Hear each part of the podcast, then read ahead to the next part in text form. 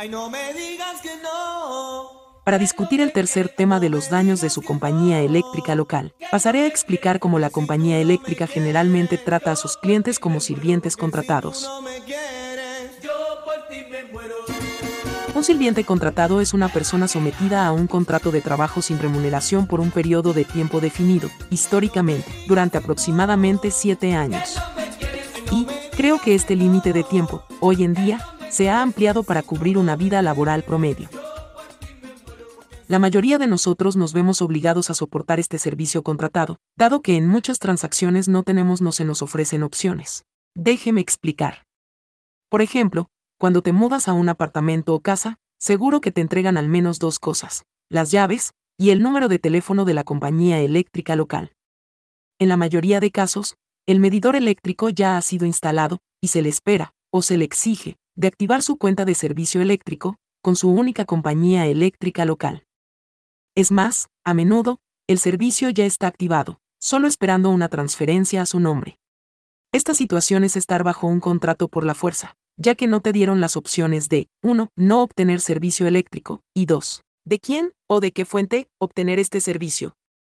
Verá, la elección es lo único que determina si se vive en una sociedad realmente libre. También, en un mercado libre, la elección ayuda a regular los precios, ya que históricamente la benevolencia corporativa no ha funcionado bien para este fin. Este contrato, al que se le ha asignado es bastante más largo que los siete años de antigüedad, y es básicamente activo a lo largo del futuro previsible. Y, si se muda, es probable que el proceso solo se repita en otra área y con otra única compañía eléctrica. Este contrato, una vez aceptado, usted tendrá que generar ingresos lo suficientemente altos para pagar su factura de electricidad, las cuales son crecientes. Y, no se olvide, que también tiene que pagar todas las demás facturas. Solo para recibir un servicio que le cuesta a la compañía eléctrica unos centavos por cada dólar que le entregan. La razón por qué éstas pueden cobrarte lo que ellos quieren es simple. Su gobierno se lo permite. Y, las compañías eléctricas participan en proyectos de construcción, de los cuales se les permite obtener ganancias lucrativas. Generalmente cobran al menos dos tarifas por su servicio. Una tarifa de infraestructura, y la tarifa básica del servicio de electricidad. Entonces, básicamente te cobran el doble, una vez por la construcción de infraestructura y otra vez por el servicio.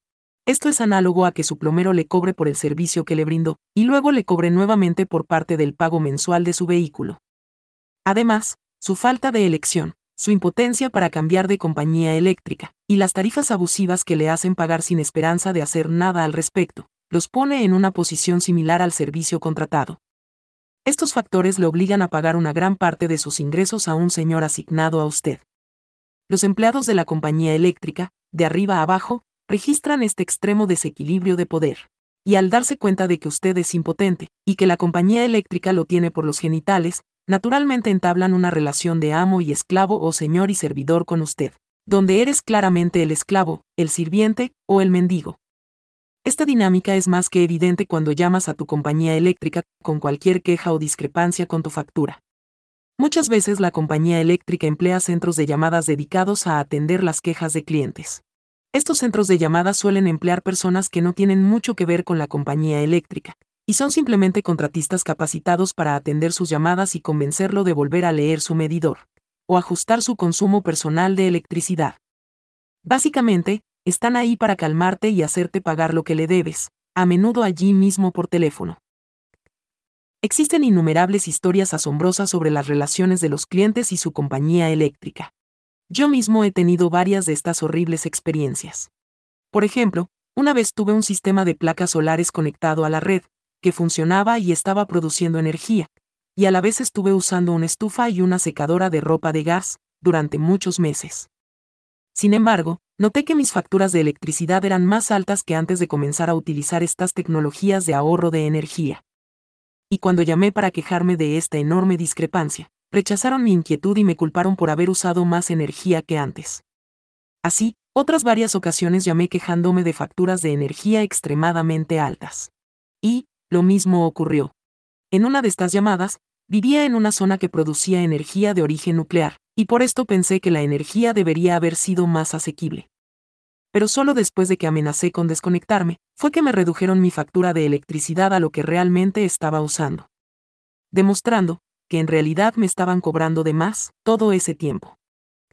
Para mostrarles aún más la rabia que existe contra las empresas eléctricas, estos son solo algunos de los comentarios dejados en una página electrónica de calificación, yelp.com. Estos comentarios son sobre la compañía eléctrica local de aquí, Georgia Power, una subsidiaria del gigante conglomerado energético Southern Power. De Jill G. de Smyrna, Georgia, escribió el 23 de octubre de 2020. Intentaron decir que dejé que mi factura de electricidad se duplicó y no pagué. Gracias a Dios por la banca electrónica para poder refutar esta mentira. ¿A cuántas personas más les han robado? Ojalá tuviera otra empresa para elegir además de esta broma corrupta. De Bob K. de Gurney, Illinois, escribió el 17 de febrero de 2019. Son la empresa de servicios públicos más corrupta con la que he tratado, y he vivido en todo el mundo. Tenía facturas de electricidad de más de 700 dólares al mes, y no se esforzaron para resolver nada. Ojalá pudiéramos elegir entre compañías eléctricas, porque nunca la usaría.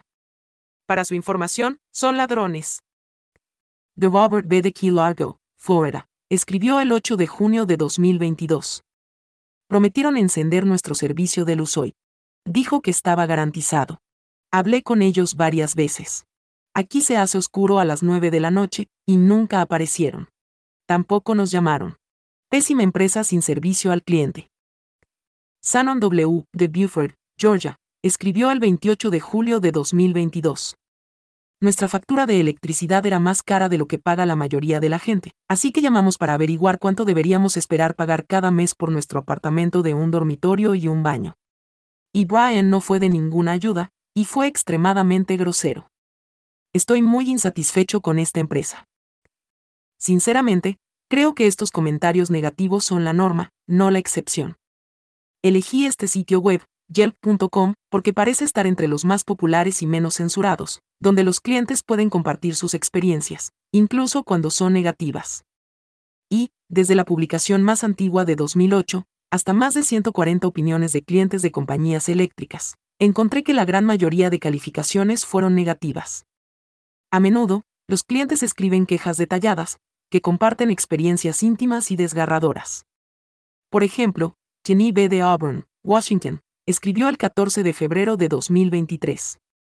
Permítanme dejar claro que soy un veterano permanente y totalmente discapacitado. Aunque me atrasé, con mis pagos, el año pasado, fue muy difícil para mí y mi familia. Y continúa con una larga diatriba. Tengo problemas de salud graves, y si es necesario puedo aportar los trámites. Y, al hacerme pagar solo en efectivo, cuando tengo múltiples afecciones cerebrales, y no les importa en absoluto lo difícil que es manejarlas. Pagar solo en efectivo significa que el cliente no puede utilizar otros métodos de pago más convenientes, como cheques enviados por correo o pagos en línea. 8 especialistas. Un hijo adulto con TDAH. Un niño menor de edad, que fue atropellado por un autobús escolar, fisioterapia, cirugía de tiroides, etc. Todo pasó el año pasado, y son solo algunas cosas, pero, de nuevo, a ellos les importa un comino. Y la revisión continúa durante algunos párrafos más, pero entiendes por dónde voy. Otros sitios web de reseñas tienen críticas igualmente negativas sobre la compañía eléctrica, como el siguiente. Nizar, de Atlanta, Georgia, escribió en consumeraffairs.com el 23 de marzo de 2023. Tuve una mala experiencia con ellos y su servicio al cliente, con respecto a tarifas adicionales, que creen que están justificadas. Por supuesto que piensan eso, como son una gran corporación, creen que nadie los va a criticar por sus cargos adicionales irrazonables. Y eso también, sin ningún esfuerzo de su parte, probablemente 50 dólares por presionar un botón. Además, el representante de atención al cliente habla sobre ti como si hubieras tomado su dinero. Sean mejor. Asley, de Savannah, Georgia, escribió en consumeraffairs.com el noviembre 4, 2022. Odio absolutamente a Georgia Power. Se aprovechan de ser la única opción que tenemos para los servicios de electricidad. Puedo llamar al servicio de atención al cliente 10 veces, y cada vez me dirán algo completamente diferente. Solo les preocupa el dinero, y harán cosas poco éticas para conseguirlo. Transfirieron crédito sin mi permiso, y dificultan que me devuelvan el crédito, y no les importa. Contemplo mudarme solo para alejarme de Georgia Power. Odio absolutamente cómo manejan sus negocios, y una vez que un empleado suyo comete un error, a costa suya, adivinen qué. Estás atrapado pagando más, sin otras opciones. Ahí, no existe el servicio al cliente. Tengo muchas experiencias amargas con las compañías eléctricas de las que he sido cliente. He vivido, hasta ahora, en República Dominicana, Florida, Texas, Georgia, Alabama y Kentucky. Cuando era niño en la República Dominicana, sufrí cortes de energía eléctrica con bastante frecuencia. Era casi todos los días cuando se cortaba la luz, o como lo llamábamos, se fue la luz. De hecho, por las tardes y noches, la electricidad casi siempre se cortaba durante al menos unas horas. Calculo que hubo una crisis de energía eléctrica en muchas partes de la empobrecida ciudad de Santo Domingo, desde el momento en que la electricidad estuvo disponible, hasta principios de la década de 2000. También supongo que la generación de energía no podía satisfacer las demandas de la creciente población allí, muchos de los cuales eran campesinos pobres que llegaban en masa a la ciudad. Mis dos padres y sus familias habían emigrado a la ciudad de esta manera. Cuando era niño, recuerdo haber escuchado conversaciones e informes sobre falta de pagos generalizados de los servicios eléctricos, así como sobre mala gestión y corrupción dentro del gobierno. Vivía en un barrio pobre, por lo que quizás la mayoría de la gente allí recibía servicios eléctricos racionados, que en gran medida no se facturaron. Y también supongo que la mayoría de la población de esa ciudad se encontraba en situaciones económicas similares, con pobreza y falta de trabajo con ganancias suficientes. Abundaron las quejas durante los cortes de energía, debido a los fuertes gritos de decepción que a menudo escuchaba cuando se cortaba la luz. Y los numerosos informes, en la televisión y la radio, sobre los continuos apagones que paralizaron muchas partes de la ciudad y su economía. Curiosamente, no me afectaban mucho los apagones. Nací en ellos y los consideraba tan normales como las estrellas de la noche. De hecho, el oscuro cielo nocturno dominicano de los 1980 estaba salpicado de millones de estrellas brillantes, como si un lienzo negro ligeramente rociado con pintura blanca. Los apagones también trajeron la paz y el silencio relajantes, en esos tiempos, y que ahora están completamente ausentes en esa ciudad.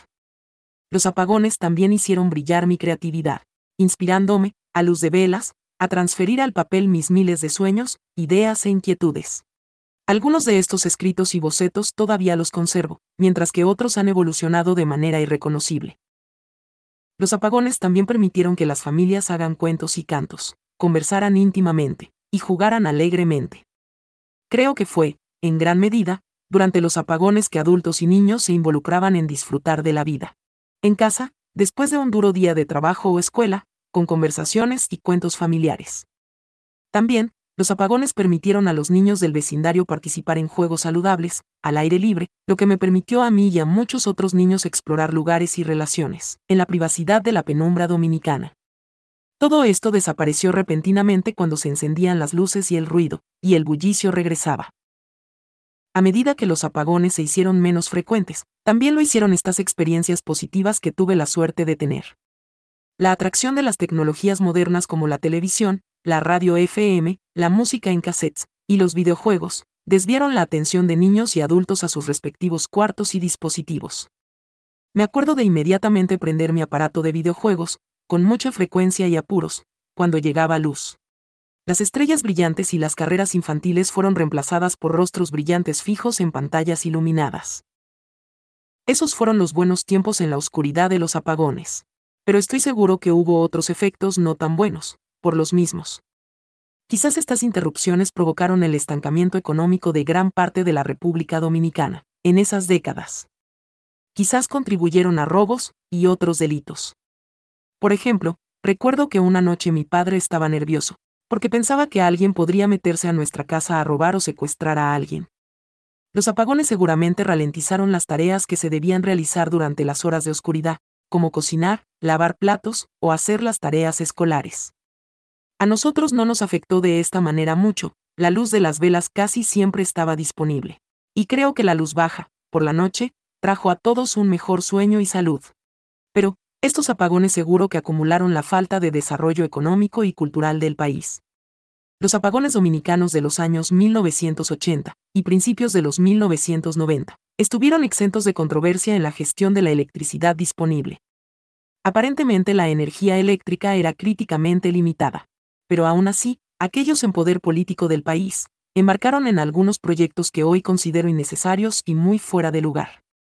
El Faro Colón fue un megaproyecto de construcción. Es un monumento con origen internacional, concebido desde la década de los 1920, como un homenaje a Cristóbal Colón. Y, después de largos desacuerdos sobre cómo financiar el proyecto, no fue hasta 1986 que su construcción comenzó. En mi opinión, es un monumento al colonialismo y al cristianismo católico europeo. El monumento se trata de un potente faro, que irradiaba luz hacia el cielo con tal potencia, que la cruz cristiana reflejaba en las nubes, y podían verse desde más de 100 kilómetros a la redonda. La estructura del edificio es un enorme mausoleo en forma de cruz, parecido a un sigurat. Con toneladas de cemento y acero de alta calidad, y revestido con intrincados y costosos trabajos en piedra y artefactos. Se dice que la ciudad de Santo Domingo quedaba sumida en la oscuridad cada vez que se encendía el faro, durante las etapas de prueba de iluminación, previas a su inauguración. Recuerdo vividamente haber escuchado los murmullos indignados y los comentarios enojados al respecto. Un faro, que se está construyendo con más de una decena de millones de dólares estadounidenses? ¿Qué requiere muchos millones de vatios de energía para funcionar, mientras gran parte de la ciudad languidece en la pobreza, la inmundicia, el abuso y la miseria? Un país sin atención médica adecuada, sin redes de seguridad social, y con desempleo rampante, está participando en construcción de pirámides? Se informó que decenas de miles de familias y personas fueron desalojadas de zonas dentro y alrededor del terreno del proyecto, antes y durante la construcción. Y, decenas de miles más fueron desalojados por tales esfuerzos de embellecimiento de carreteras y barrios, en preparación para la próxima celebración del quinto centenario del descubrimiento de América. El 12 de octubre de 1992. El tiempo que tomó este proyecto en realizarse está en pareja con el esfuerzo en ignorancia tomada para realizar el mismo. Ignorancia en su costo exuberante, que fue quitado de las necesidades de toda una nación. Ignorancia de la crisis de energía eléctrica, la pobreza y el desempleo, ignorancia del silenciamiento de críticos y fusilamiento de algunos manifestantes, e ignorancia del hecho de que el proyecto se hizo para glorificar a los colonizadores que esclavizaron y cometieron genocidio. Vladimir, gracias por escuchar este podcast. Busque el próximo episodio pronto y asegúrese de compartir esto con sus amigos y familiares. Y por favor, presione me gusta y suscríbase en este contenido como una señal de apoyo y para continuar brindando este tipo de contenido a personas como usted. Por último, si desea respaldar aún más a mi contenido, visite los enlaces proporcionados en esta publicación. Gracias.